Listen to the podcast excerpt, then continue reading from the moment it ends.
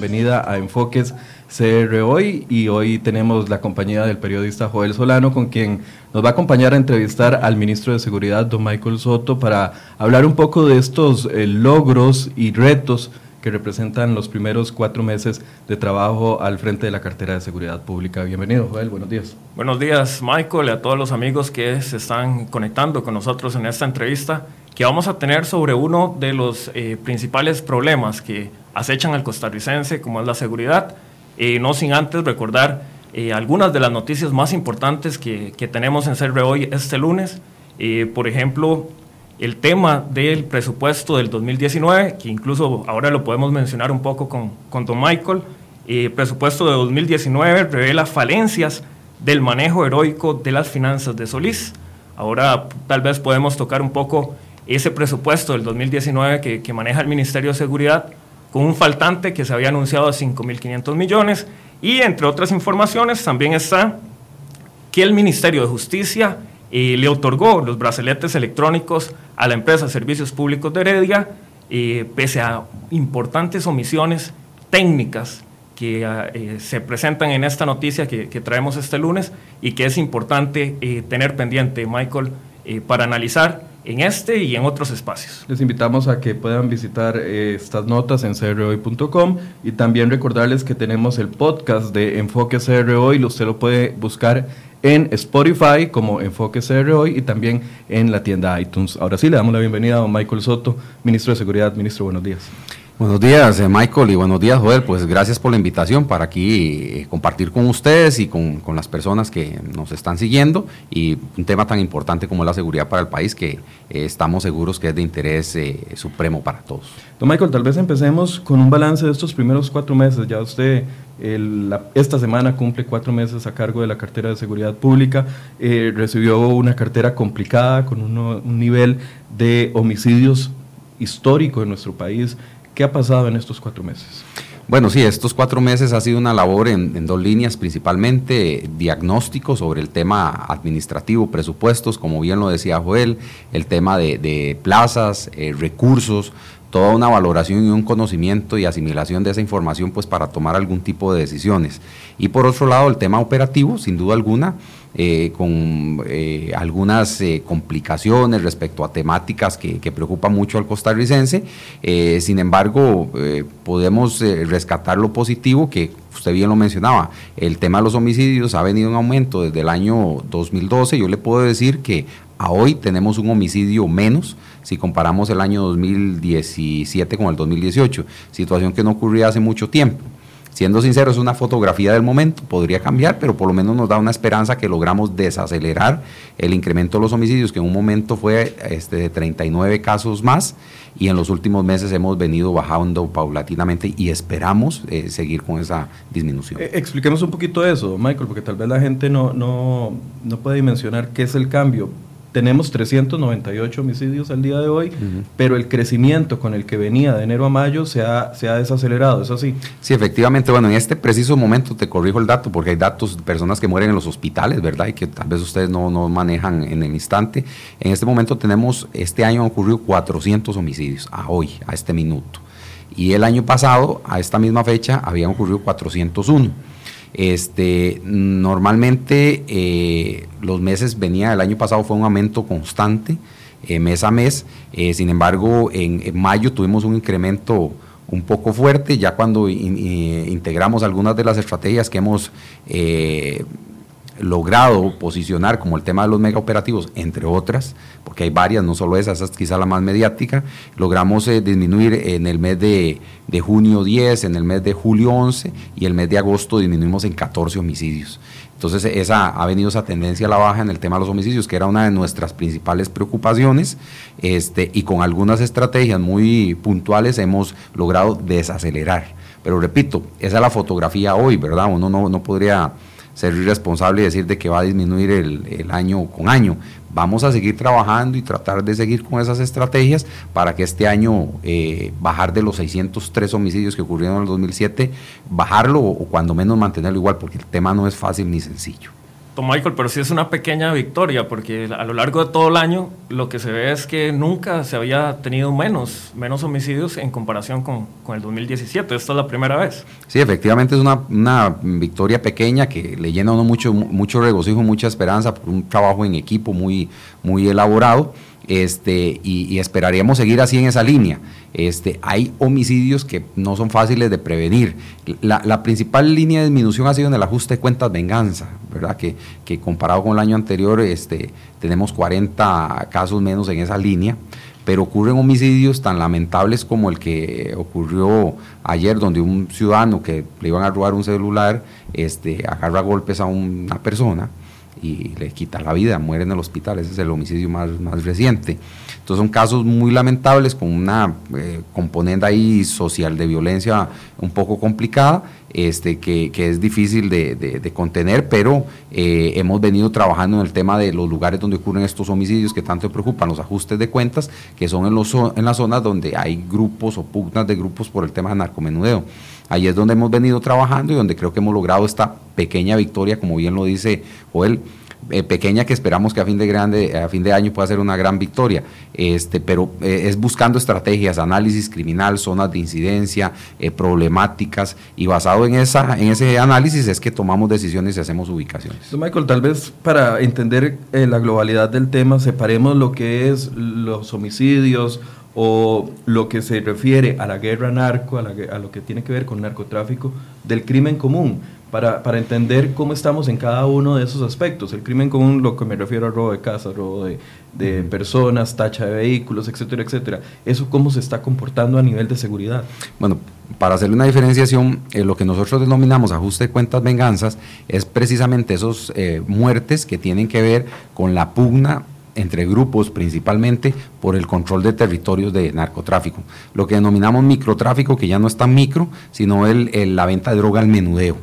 Eso en los años anteriores nos generó una importante incidencia criminal, perdón, en algunas zonas como el sur de la capital, el sur del país, el Caribe, este, y que fue lo que nos eh, eh, subió los índices de, eh, de muerte en números importantes y nunca vistos en el país. Bajo esa tesis hemos estado trabajando sus puntos. Y cuando digo hemos trabajado me refiero a todas las policías del país. No podría yo ser mezquino y decir que, que solo las policías del Ministerio de Seguridad Pública, sino el organismo, el, Ministerio Público. Aquí uno de nuestros principales este, objetivos fue amalgamar las fuerzas de seguridad del país para eh, lograr eso. Y por otro lado está el tema de lo que usted bien menciona, que es lo que no tiene que ver con, eh, criminalidad organizada, sino que tiene que ver con algunas situaciones de tipo eh, social. Eh, vamos a ver, como temas de riñas, conflictos de personas que están consumiendo licor o consumiendo drogas, o temas de violencia doméstica que ocurren a lo interno de, de los hogares, este, o situaciones delictivas donde una persona cometiendo un delito mata a un ciudadano o un ciudadano que es víctima de un delito reacciona y le quita la vida a un delincuente. Ahí es la línea donde, donde aunque el ajuste de cuentas venganza sigue siendo el más, por lo menos los otros este, han, mantenido algún tipo de estabilidad o incrementos muy pequeños, pero donde se ha logrado la disminución es en el ajuste de cuentas venganza. Don Michael, pero si nos quedamos en, este, en ajuste de cuentas venganza, ¿cómo analizamos que en 2010 el OIJ solo investigó 8 ajustes de cuentas? 2017 sube a 300 casos, son más de un 3.000% de aumento. ¿Qué es lo que pasó? Y qué es lo que pasó con la sociedad costarricense. Antes y después ahorita volvemos a, lo del crimen común. En su criterio, ¿qué es lo que sucede al haber un aumento tan, tan grande? y le agrego de contexto que entre 2010 y 2014, sin hablar de, de un ministro en particular, porque yo entiendo que esto no es cuestión de, de un ministro, pero entre 2010 y 2014 se tenía una percepción de la seguridad completamente distinta a la que tuvimos entre 14 y 18 y en este momento específicamente. ¿Cuál es su tesis? Bueno, le contesto la primera parte a, Joel. Eh, yo creo que en el 2010 la clasificación del ajuste de cuentas venganza, reconociendo algún nivel de, responsabilidad incluso, porque yo tenía en alguna medida eh, que ver con la clasificación de los casos, eh, había alguna debilidad en la clasificación de los casos. Entonces este, ocurrían muchos homicidios que no eran resueltos o no se hacía un análisis profundo del contexto y, se clasificaban en alguno de los otros grupos. Pero ciertamente eh, empezaron a subir los homicidios y sobre todo hay un momento cúspide en el 2012. En el 2012, por primera vez se desintegra una estructura en el sur de la capital muy fuerte, muy consolidada, eh, que tenía eh, el dominio de varios cantones en, la venta de drogas. Cuando ese líder es detenido, fue un trabajo ahí en la que participamos siendo miembro de OIJ, eh, no avisoramos que el que ese líder cayera detenido implicara un debilitamiento de, su liderazgo y que varias personas que componían el grupo de él quisieran tomar el control de, de, algunas de las zonas que tenía control este sujeto y empezaron las pugnas entre ellos mismos. Todas esas pugnas entre esos grupos generaron una oleada de homicidios en el 2013 y 2014 muy fuerte, que en aquel momento que yo hice un estudio para contabilizarla por el conflicto de ese grupo, se dieron 103 homicidios. Es solo por ese grupo, porque hay, hay otro fenómeno en el Caribe que podríamos ver.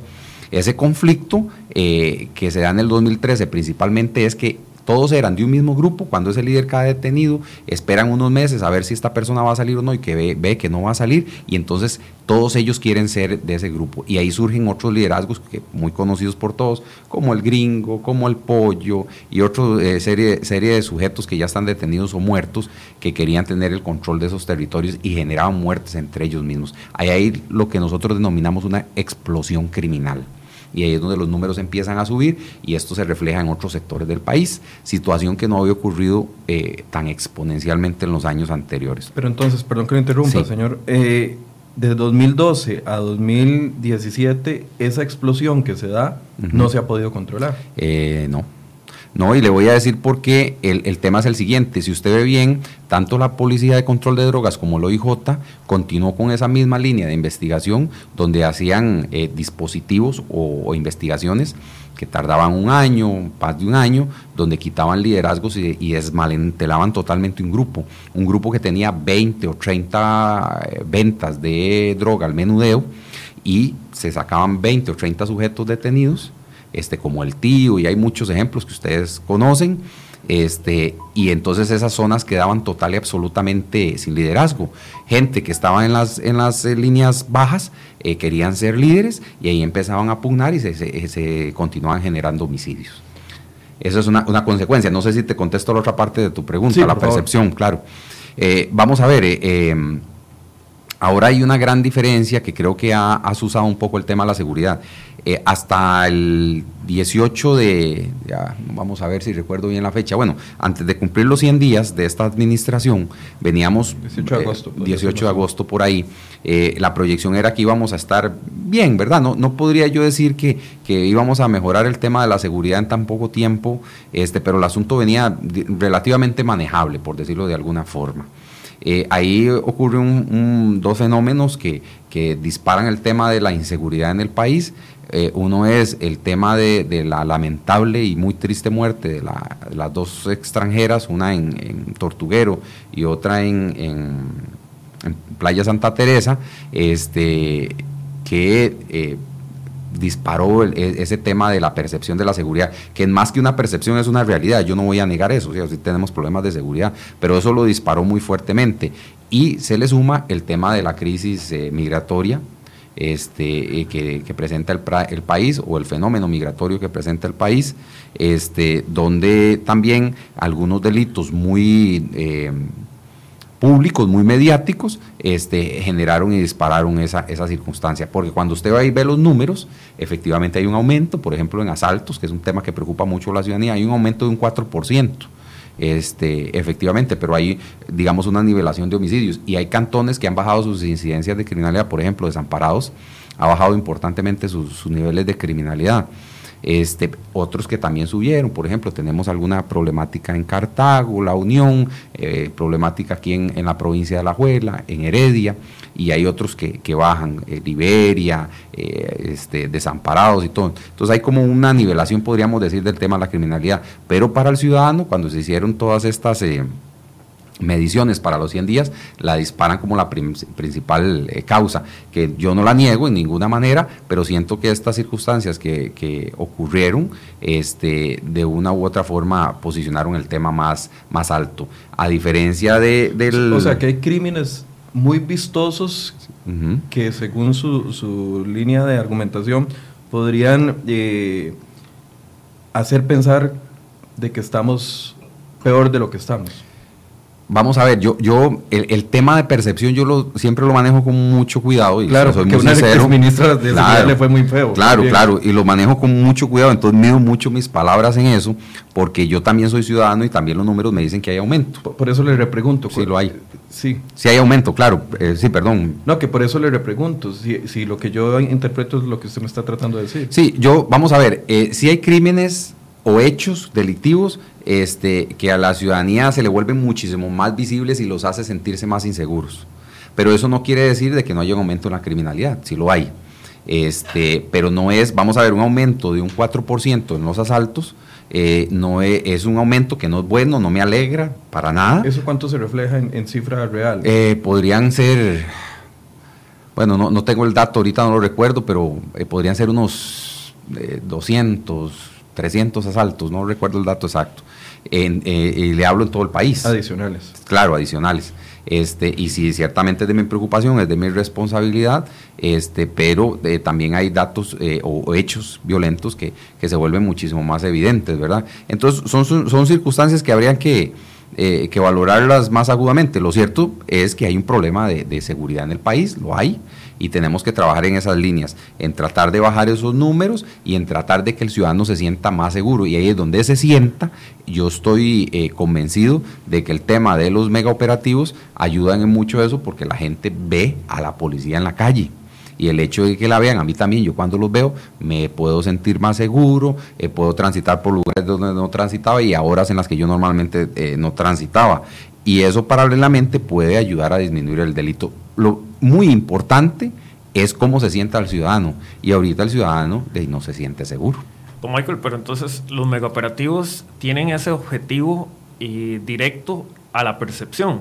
Pero ¿qué tanto impactan a la criminalidad? Vamos a ver, tiene dos objetivos. Eh, la percepción que el ciudadano se pueda sentir, y ahí podríamos hablar mucho de ese tema, tiene todo un trasfondo técnico psicológico y también es el tema de que incidan positivamente en la criminalidad.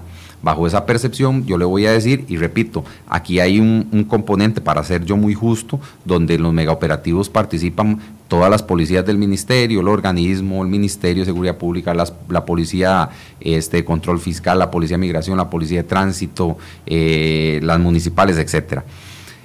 Eh, hemos trabajado objetivos muy concretos y uno de los objetivos que hemos trabajado es el tema de trabajar en los lugares donde ocurren los homicidios. Entonces, los megaoperativos hemos logrado en alguna medida, aunque sea poquito, que la gente se sienta segura. Y muy poquito, pero algo. Y también, al, trabajar en zonas donde ocurren muchos homicidios, hemos logrado nivelar los números nivelarlos, porque aunque tengamos uno menos en este momento, es una fotografía que podría cambiar en cualquier momento, yo espero que no. Pero este, hemos sacado muchísimas armas de fuego, cerca de 200 armas de fuego, en los 32 que tenemos en este momento estamos desarrollando uno. Este fin de semana hubo, me Este fin de semana hubo, eh, tuvimos viernes, tuvimos sábado y tenemos hoy. Y tienen objetivos diferentes. El, por ejemplo, el de hoy es para que la gente en las mañanas pueda desplazarse a sus lugares de estudio, de trabajo con tranquilidad. El viernes tuvimos uno este, nocturno. Ahora vamos a hacer uno el próximo fin de semana. Y no tengo ningún problema en decirlo porque el objetivo es total y absolutamente preventivo hacia las comunidades. Vamos a hacer actividades eh, culturales, deportivas con los niños, las van a hacer los policías. Entonces va a ser un mega operativo de prevención a mí me llama mucho la atención, perdón que lo interrumpa, porque el viernes yo nunca salgo de noche. El viernes yo salí a, Barrio Escalante a una cena y me sorprendió positivamente ver, pero es que calculo que pude ver en el trayecto de, Escalante aquí al sector de Sabana al menos unas 15 patrullas en diferentes puntos.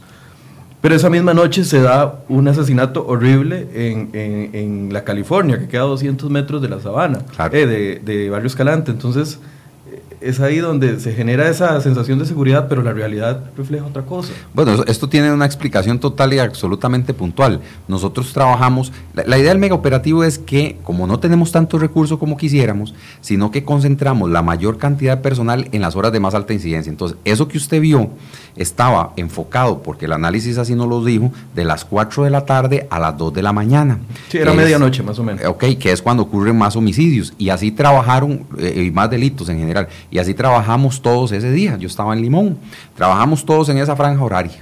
Pero resulta que este muchacho, que lamentablemente falleció, eh, fallece a las 3 y media de la mañana. Este, es decir, ya el mega operativo había terminado y aunque hay presencia policial, porque tiene que quedar presencia a las 24 horas, ya era una presencia más reducida, más pequeña. Y lamentablemente ese es un evento que ocurre en un lugar donde hay una concentración de bares, una riña que se da en las afueras de estos eh, bares y cuando la policía llega, pues lamentablemente ya el muchacho había fallecido. Pero este, lo que estamos haciendo es utilizando el análisis criminal y el análisis nos dice cuáles son los días de la semana que cambia constantemente porque los delincuentes van mutando sus actividades criminales. Entonces, ¿cuál es eh, zona, eh, las zonas de todo el país? Porque es un detalle muy importante, a veces la gente no lo ha entendido. El megaoperativo es a nivel nacional. En todo el país estamos operando todos, todas las policías a las mismas horas este, y eh, previniendo eso. Eh, y también es donde nos movemos. Y tratando de maximizar el recurso porque definitivamente no tenemos tanto recurso como quisiéramos. Pero bueno, a mí también me alegra el comentario que usted hace, donde usted pudo hacer ese recorrido, ver eso, este, y, también en alguna medida alguna parte de la, de la población este, alaba eso. Y para volver al tema de los homicidios, si estaban ocurriendo tantos homicidios, la desaceleración fue porque estamos poniendo el recurso a la hora que más matan gente, es de las 6 de la tarde aproximadamente a las 12 de la noche. ¿Y en qué lugares? Está muy puntualizado, no voy a decir ninguno para no revictimizar a los buenos ciudadanos que viven ahí. Entonces en, ese, en esos lugares ponemos la policía y hacemos decomisado una cantidad de armas. Hasta les puedo contar anécdotas muy interesantes. Estando en estos megaoperativos y deteniendo un vehículo sospechoso, hemos encontrado gente amarrada dentro del carro, golpeada, que según ellos al liberarlo lo llevan para matarlo. Entonces hemos eh, logrado prevenir que maten a algunas personas y eso nos ha ocurrido ya como unas tres veces, donde una persona amarrada ya lista para irla a matar posiblemente este, o donde se han eh, logrado detener motociclistas este, que van armados y probablemente en zonas de estas a, eventualmente realizar algún tipo de ejecución. Entonces eso me parece que ha sido bastante positivo. 30 megaoperativos, don Michael, son ya los que se contabilizan. Usted habla de las armas. ¿Es ese también uno de los principales eh, problemas que tiene el país, el, tema de las armas? ¿De dónde vienen estas armas que se decomisan ahí en, en estos megaoperativos? Usted nos habla de 200. El año pasado el promedio diario eran de 6, 7 armas que, que decomisa Fuerza Pública en el país eh, de forma ilegal. Sí, eh, eh, estas 200 armas no son las decomisadas durante todo el año, hay muchísimas más, estas son las decomisadas únicamente en los megaoperativos, eh, los compañeros hacen operaciones constantemente y constantemente se decomisan armas. El tema de las armas sí es un, el, el 70% de los homicidios del país ocurren con arma de fuego, el 70% es un número muy muy alto. Bajo esa tesis, cuando usted empieza a analizar ahora sí de dónde provienen esas armas y ya es el análisis uno a uno, muchas de esas armas vienen con series limadas, este, que son de difícil eh, identificación. Cuando logramos identificarlas, eh, ¿de dónde provienen? Bueno, son armas denunciadas como robadas a ciudadanos o a empresas de seguridad, o están a nombre de ciudadanos o de empresas de seguridad y no las han denunciado como robadas. Eh, con esto lo que quiero decir, y, esto es un análisis, una inferencia que cualquier ciudadano podría hacer, el que el mercado negro de las armas de fuego en nuestro país proviene del mercado ilícito, ¿verdad? Entonces esa disposición de armas eh, tiene una relación eh, estrecha y cercana con el ingreso de armas al país, porque hay una percepción de las personas en general, y he escuchado algunos comentarios, que estamos llenos de armas de guerra, este, que probablemente hasta el tema de FARC, bueno, las armas de guerra que se decomisan en el país, que se decomisan acá 47. Tuvimos un caso. Claro, claro, eh, fue un caso que hizo IJ aquí en el sector de, de Jacob y estos, estos lados, un, tema de un grupo, ya es un grupo, digamos, de, tráfico internacional de drogas.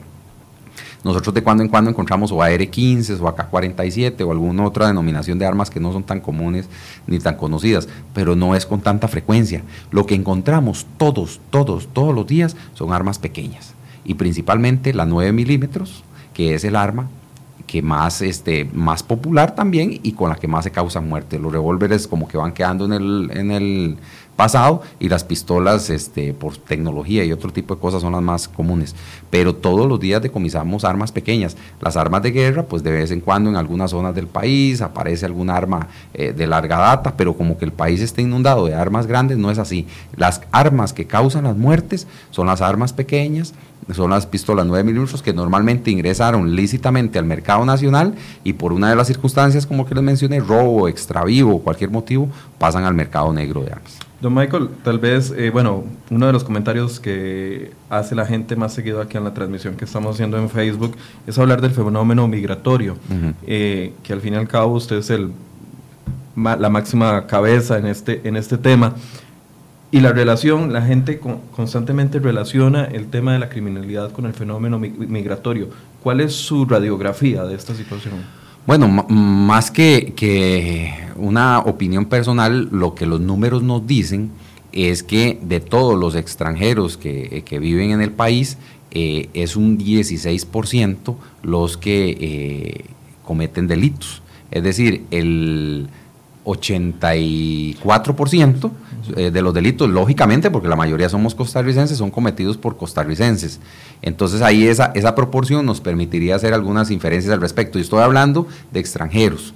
Ahora, si vamos al tema nicaragüenses, basado en la situación crítica que eh, ocurre en este país, aproximadamente es como un 10, un 9 un poquito más, casi 10, eh, de nicaragüenses que, que tienen que ver con, eh, con delitos. Y dicho sea paso, los eh, hechos más eh, violentos, también porque lo tenemos clasificado por nacionalidad y por edad y un poco de, circunstancias de este tipo, son cometidos por costarricenses entre los 18 y los 30 años. estamos hablando que de cada 100 delitos, 84 son de personas que vienen de personas nacionales. Nacionales, correcto. Ahora, ¿qué pasa con ese 16% y qué pasa con ese porcentaje que corresponde a los nicaragüenses? Sí, ahí estamos hablando de muchos delitos contra la propiedad, ¿verdad? Que son delitos, y estoy hablando en todo el país también, ¿verdad? Eso es un detalle porque mucha gente cree que está concentrado solo en, ciertos lugares. Son delitos contra la propiedad, como hurtos, como riñas, eh, algunos asaltos, agresiones, este, algunos homicidios también hay, han, han, ocurrido este, hechos donde eh, se dan riñas entre estas personas bajo el consumo de, drogas y situaciones de este tipo. Pero también debo ser sincero y decir que esto mismo ocurre con los costarricenses. O sea, como estigmatizar que la criminalidad costarricense está disparada porque son los extranjeros, eso no tiene asidero ni en números ni en la realidad. Que cometen delitos, sí, sí los cometen este, pero no, no es el principal problema de la criminalidad del país. ¿Está fuera de control el tema migratorio, la, la migración de nicaragüenses al país? Eh, Porque las cifras pareciera que no son tantas, o sea, la cifra pareciera que no es tan dramática, sin embargo sabemos de que existe una cifra negra eh, bastante importante por la porosidad de nuestras fronteras, que puede que no estén calculando ustedes como autoridades. Claro, claro, en todo hay cifras negras y, la cifra negra, pues hay estudios que dicen que puede ser un tanto igual como la positiva o como la real. Yo le puedo decir que, que eh, la frontera con Nicaragua son 300 kilómetros son 300 kilómetros. Ni con todos los oficiales de la fuerza pública que descuidáramos todas las calles y los pusiéramos a todos allí, este, podríamos este, proteger toda la frontera. Eso quiero decirlo porque a veces en, las redes sociales y demás dicen, ¿por qué no hacen nada en la frontera eh, con Nicaragua? No, sí hacemos, ahí está la policía de fronteras hay una cantidad eh, de policías que por razones de seguridad no puedo decir, pero es una cantidad eh, razonable para nuestros recursos, para este, estar ahí al pendiente y ellos hacen localizaciones de personas y las ponen a la orden de migración para que se haga el trámite correspondiente, pero son 300 kilómetros de fronteras este, y, eso, eh, vamos a ver cuál frontera del mundo no tiene porosidad. Eh, vean que, ni la de Estados Unidos con México, con todas las cosas que han dicho, impide el tránsito migratorio. Entonces, en ese sentido, eso no es sencillo. Ahora bien, el tema de los números, bueno, los números ha hablado mucho. Eh, ya voy a, reiterar un poco lo que se ha dicho. Eh, de la cantidad de personas que creo que andarán ya por el orden de los 23 mil personas que han solicitado, solicitado refugio, un 80% son Costa, perdón, nicaragüenses que ya viven en Costa Rica desde hace años, incluso tienen este, residencia, incluso tienen hijos estudiando y que ya están incorporados a la economía desde hace años y el restante 20% podríamos decir que sí son personas que están pidiendo, eh, solicitando refugio. Este, cuando uno dice estos números, pues no, no, no complace, ¿verdad? La gente eh, quisiera que uno utilizara palabras como crisis, como eh, complicación y otro, y si uno ve por las redes sociales las manifestaciones adversas a este tema, sin duda alguna. pero eso, eso es lo que dicen los números para, para yo quitar mi opinión, lo que digo, bueno, los números dicen que 80 son eh, ya personas nicaragüenses que viven aquí y el 20% son personas que están solicitando realmente refugio. Y eso nos ubicaría en un más o menos 5 mil personas realmente solicitando refugio. Ahora bien, la otra parte de su pregunta, muy probablemente eh, tenemos ingreso de personas este, eh, que ingresan y no hacen la solicitud de refugio se incorporan. Y eso es un hecho también porque le digo, porque con los trabajos que hemos hecho con la Policía de Migración, este, encontramos personas indocumentadas en los sectores fronterizos. Y claramente los indeseables no van a ir a pedir refugio. Claramente no van a ir a pedir refugio. Entonces ahí es ese trabajo que ahorita estamos desarrollando un, un plan policial que se llama 100 días en la zona norte, y esto los 100 días es, relativo, es que teníamos que concentrar recursos en un tiempo determinado por una cuestión logística, eh, donde reforzamos todavía más este sector para eh, tratar de visualizar ese fenómeno. Pero se, ha normalizado el flujo de, o sea, normalizado por parte de las autoridades ver los migrantes ingresando al país, porque le voy a poner dos ejemplos. Eh, uno va y se coloca en el puesto de Peñas Blancas, 400 metros hacia el norte o hacia el sur, y ahí no hay policía, ahí no hay nada, ni, un solo filtro. Y la gente se mete en casas y de casas pasan a autobuses y autobuses pasan a la capital. Eso es súper normal. O en el sector de Boca San Carlos, eh, en la zona norte, que también usted ve las lanchas que cruzan como si fuera nada. y ahí no vemos ninguna autoridad. No, no, yo los invito a que vayan. este otra vez, vamos a ver, y pueda que logren observar este mismo fenómeno. Por ejemplo, el tema de los botebús, este, en el tema de los buses, que ellos pasan por los lados y toman los buses o las líneas normales, este, hemos venido haciendo retenes móviles en todas estas zonas para eh, identificar y contener ese tipo de sistemas. Y son móviles en el sentido de que tienen que, no, no pueden estar en los mismos lugares porque si no, si usted los pone en el mismo lugar, los van a evadir. Entonces hacemos retenes móviles y que se nos puede pasar personas, por supuesto, pero también estamos generando un poco más de presencia, un poco más de recurso eh, eh, para evitar esta circunstancia. También le debo decir que eh, de acuerdo a los eh, eh, números de migración de la Dirección General de Migración, las solicitudes de refugio han disminuido, inclusive por los puntos formales, que son dos, tablillas y este, Peñas, Blancas.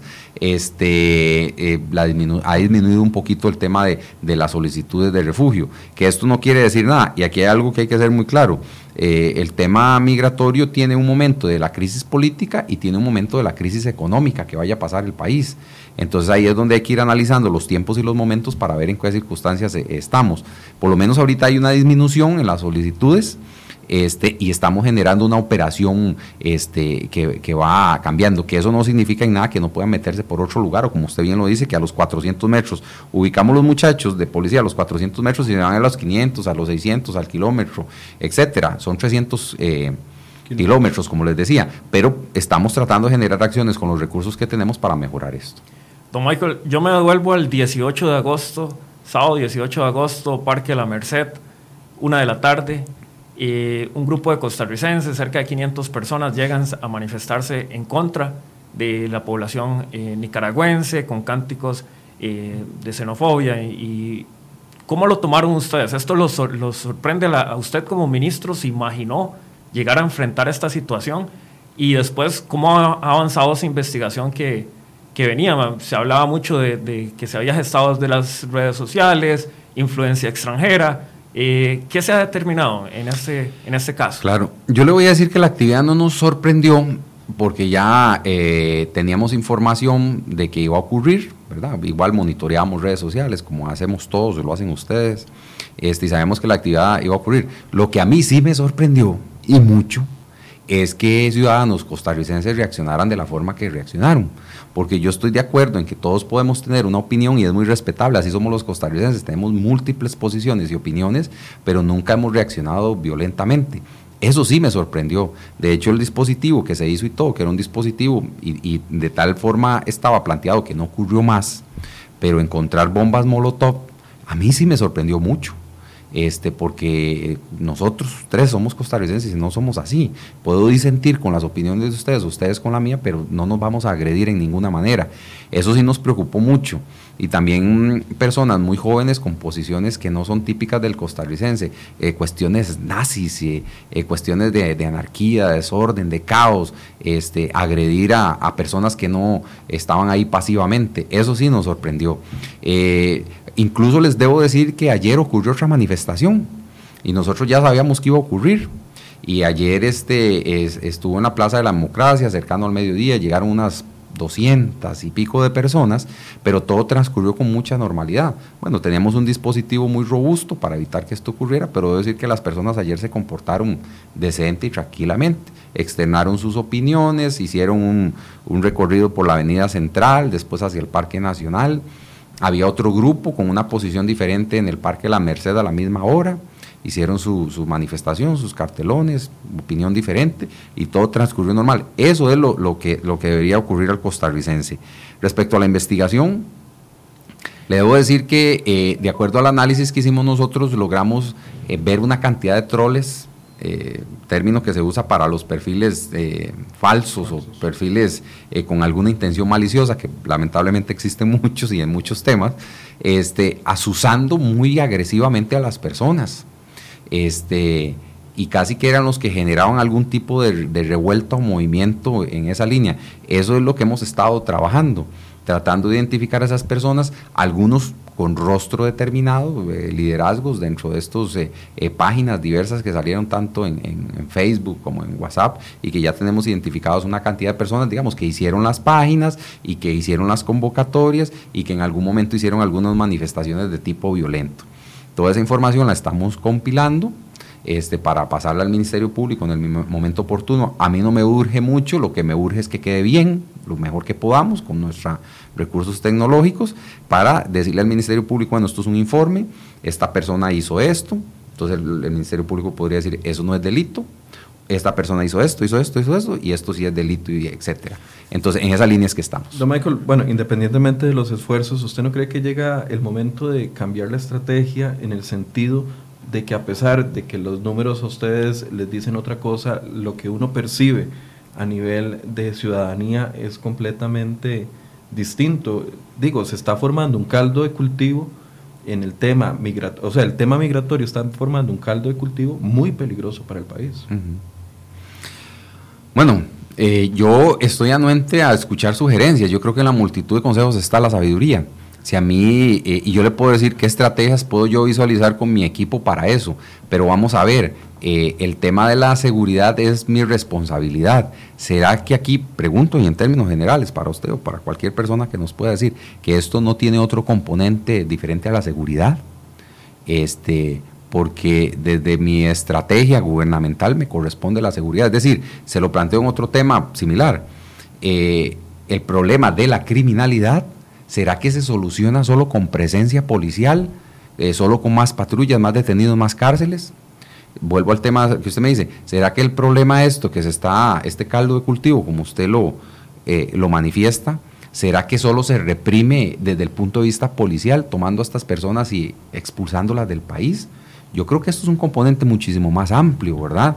Y por eso yo digo, yo estoy anuente a escuchar a cualquier persona, a cualquier eh, grupo o sector de la población en que nos diga, miren, las estrategias pueden ser estas, porque yo creo que nosotros estamos haciendo lo que corresponde cumpliendo con la ley, es decir, pidiéndole documentos al tema migratorio, pidiéndole documentos a las personas, registrando lo que la ley nos permite, si hay que dar refugio, sea de acuerdo a los convenios y tratados internacionales que firmó Costa Rica en 1948 este, y que ya yo creo que no queda nadie de los que firmó ese documento con vida, pero existen, están vigentes. Entonces, eh, como le digo, el, tema de que eso, esto solo lo soluciona la seguridad, y yo creo que no, yo creo que no. Y ahí es donde todos de una u otra forma podemos este, aportar y buscar estrategias. Tan es así que hay un, comité desde Casa Presidencial que tiene que ver con todos estos temas y yo solo, solo, solo soy una parte y, yo hago lo que puedo hacer con lo que tengo. El tema del desempleo en los jóvenes. Eh, cambiamos de tema completamente, pero Incluso existe eh, informes del Estado de la Nación que reflejan que el tema del desempleo se convierte también, volviendo a utilizar la frase, en un, calvo, un caldo de cultivo para el tema de la delincuencia. ¿Cómo analiza usted el tema y qué estrategias se están implementando? Sí, vea, eh, es un tema interesantísimo y es, eh, yo que con Joel he hablado muchísimas veces de, cómo mejorar la, el tema de la criminalidad. Sin duda alguna, el tema del desempleo ayudaría mucho al, tema de, de, la seguridad, muchísimo. Y no solo ese, Michael. Eh, el tema de, educación, el tema de deporte, el tema de cultura, recuperación de espacios y uno muy importante que se le toma poco en cuenta, la violencia estructural en algunas, en algunas zonas urbano-marginales de este país. Hay una teoría de las ventanas rotas, creo que todo el mundo la conoce, muy conocida, donde dice que, que eh, un lugar que se ve mal estructuralmente, que es feo, una población fea, un barrio feo, eh, ahí hace que la gente sea proclive a tener esa zona descuidada, a superarse poco y a generar algún tipo de criminalidad. Entonces, si usted tiene una comunidad bonita, agradable, con un playground, con lugares, y aparte de eso hacen actividades culturales, deportivas, ahí hay gente más proclive a desarrollarse. Probablemente nosotros tres, que somos costarricenses de clase media, habremos crecido en un contexto más o menos bueno, puesto que estudiamos y somos profesionales los tres. Yo creo que por ahí discurre el tema y, sin duda alguna el tema del, empleo público. El empleo público es una estrategia eh, importante, aunque no es mi tema dentro del gobierno, le voy a dar mi opinión personal, eh, este y el anterior y cualquiera que venga para el futuro debe tratar de traer eh, empleo transnacionales, este, desarrollo de pymes, ni pymes y todo este tipo de actividades que estoy yo seguro que va a ayudar a mejorar la criminalidad del país, porque muchas de estas personas cuando vamos a zonas urbanas marginales, son personas que, con pocas posibilidades de emplearse.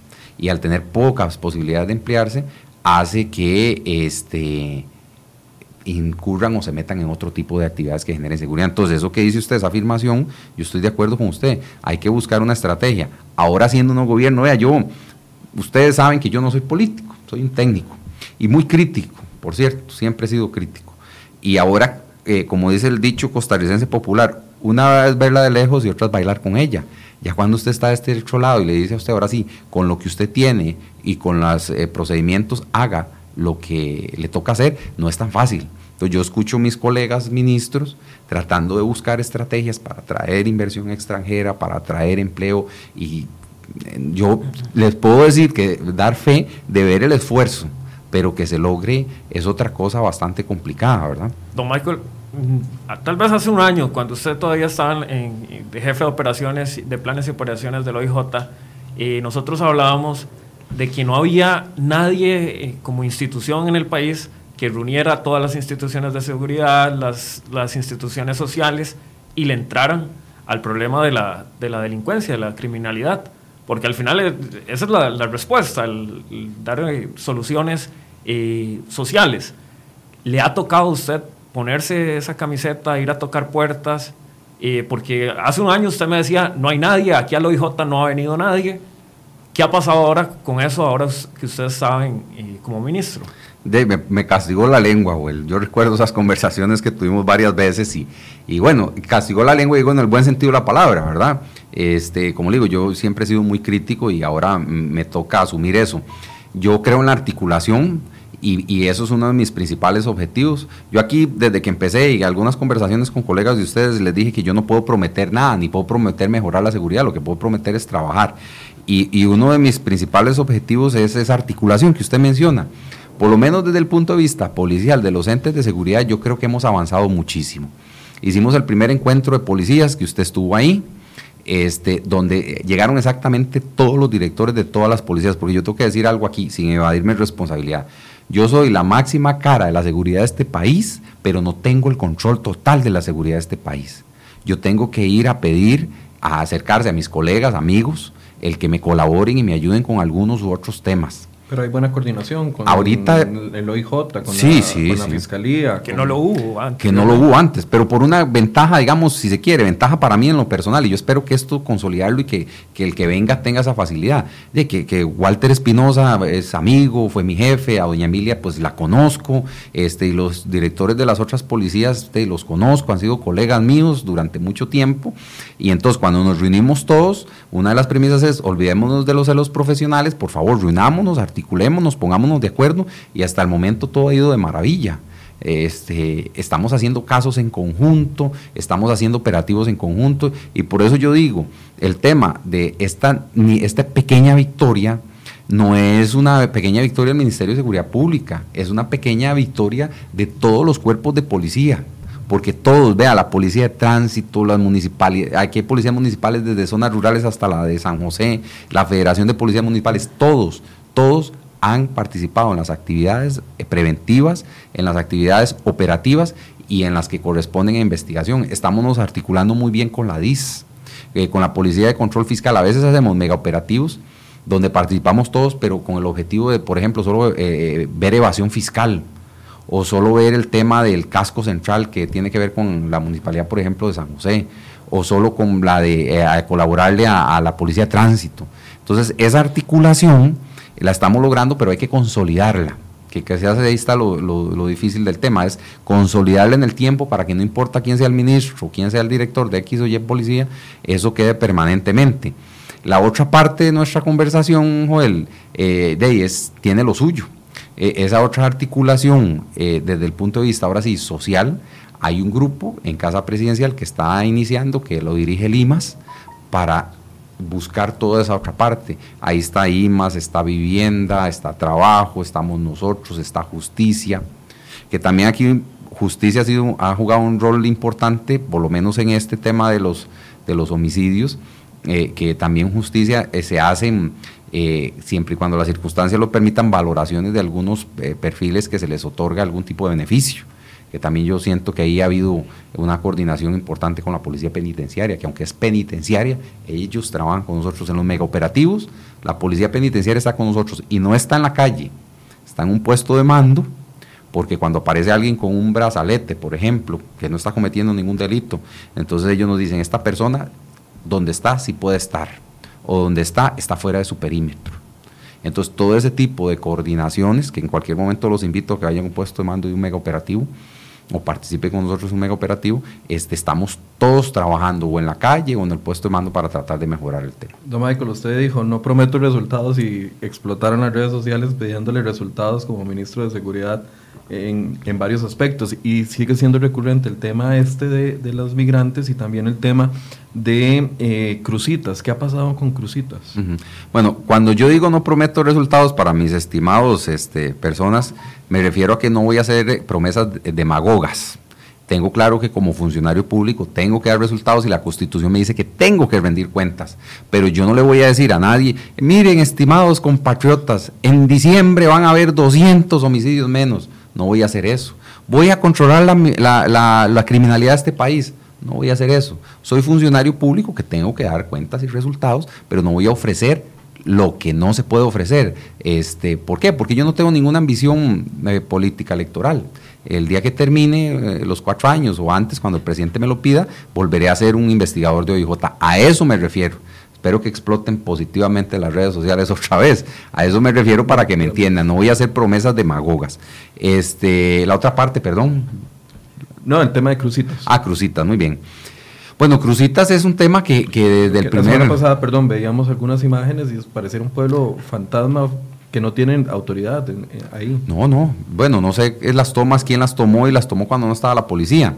Este, yo fui a Crucitas, a la finca Vivoyet, que es la finca donde se presentó el conflicto que ustedes conocen, que se estaba haciendo explotada y todo lo demás, y ahí hay presencia permanente de la policía este, de fronteras y permanente me refiero a que hacen patrullajes constantes, ¿verdad? Entonces, el que esas tomas no sé de qué medio habrán sido, pero este yo he ido ya dos veces a, a, Crucitas y las dos veces he visto que el asunto está controlado. Si ustedes recuerdan, en el momento más oscuro de Crucitas, este, se dieron cerca de cuatro mil personas.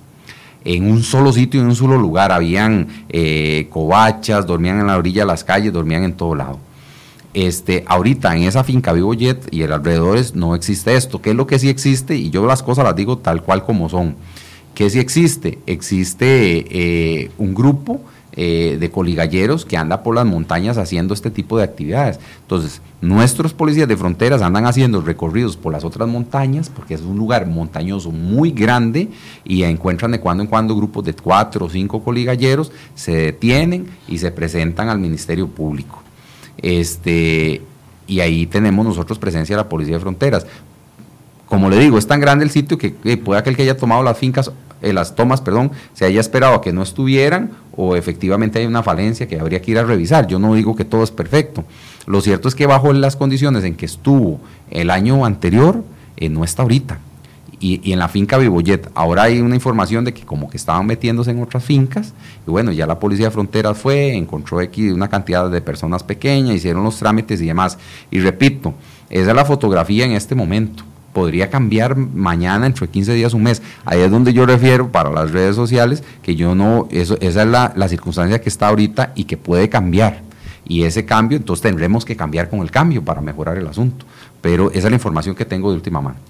Michael, en plena crisis fiscal el país, ¿cómo enfrentar el tema de la seguridad? Hablábamos del presupuesto 2019, eh, luego de que el último gobierno hablaba de, de, un manejo heroico de las finanzas pero vemos que usted se encuentra un, déficit de 5.500 millones eh, de colones, no hay patrullas nuevas desde el 2015. Eh, ¿Cuál es el, el, panorama real? Porque también hay muchas delegaciones en, en estados eh, terribles, ¿verdad? Que están en terrible estado. ¿Cuál es el, el panorama que tiene usted a nivel presupuestario para el próximo año y la realidad para ese equipo, ¿verdad? Que, que se requiere renovar constantemente. Claro, el tema de la seguridad eh, es un tema, el principal tema de preocupación de los costarricenses, sin duda alguna. Eh, cuando llegué hice un análisis, un diagnóstico que todavía sigue uno constantemente eh, encontrando situaciones a mejorar.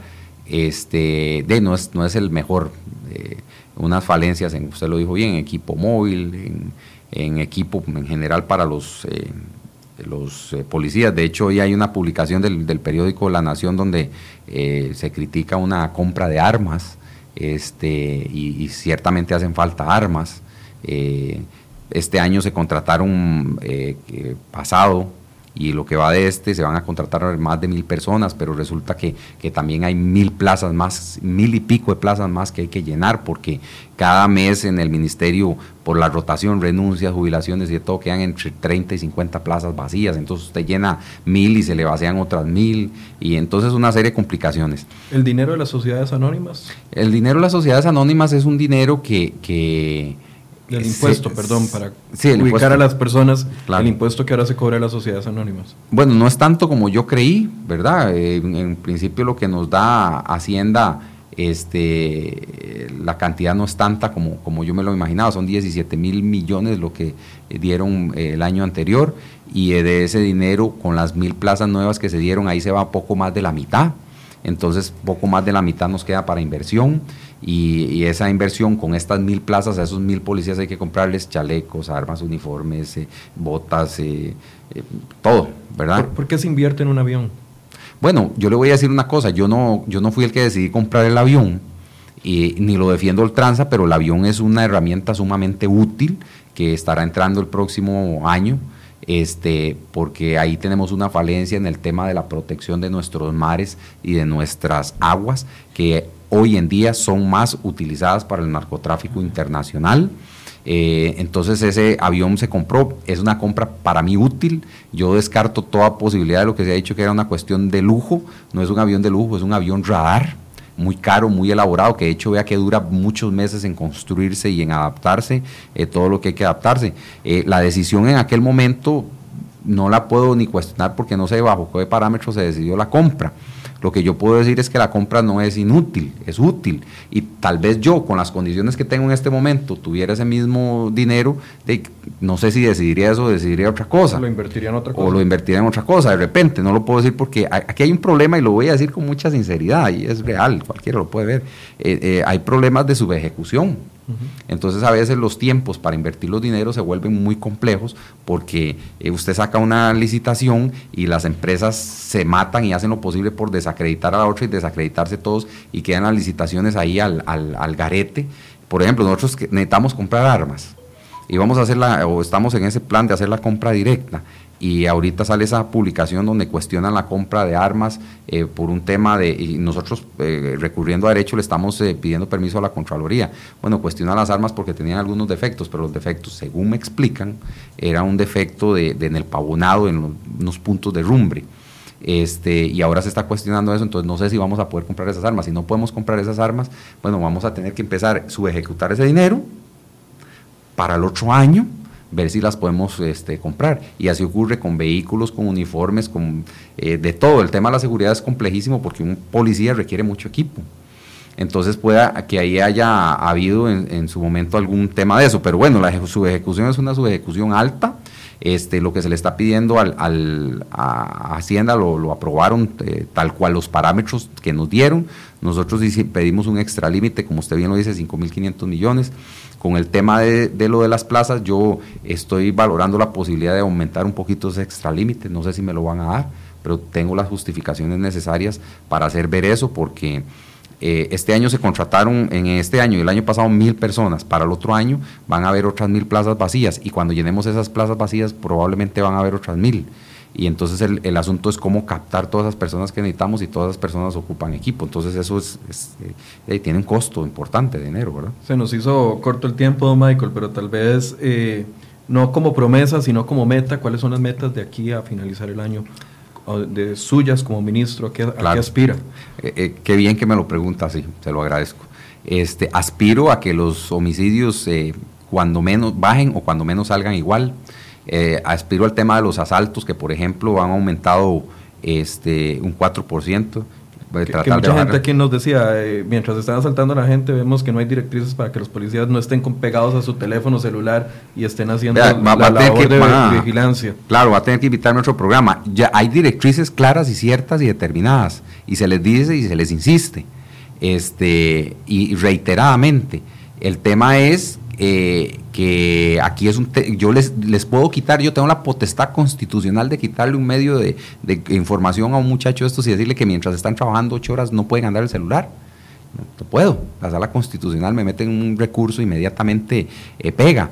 Eh, se les dice reiteradamente, hay supervisores cuando van y los ven y les dicen, mire, no utilice el celular, mire, usted está trabajando, ponga atención. Este, pero sí, sí, sí se les ha reiterado constantemente, voy a tener que ir yo ¿verdad? Y yo voy, yo ando a veces caminando ahí por el centro del casco de la ciudad o, y en las ciudades de todo el país, pero reiteradamente se les, se les dice ese tema. Eh, bueno, las aspiraciones son a tratar de que los ciudadanos se sientan más seguros, eh, tratar a nivelar un poco el tema de los, de los números. Eh, sé que es difícil, yo he trabajado siempre con estadísticas y con proyecciones, y yo lo dije, aquí digo siempre, bueno, porque era el que cubría la fuente allá en OIJ, y las proyecciones son, las tendencias son al alza, y no de ahora, desde el año 2012 son al alza.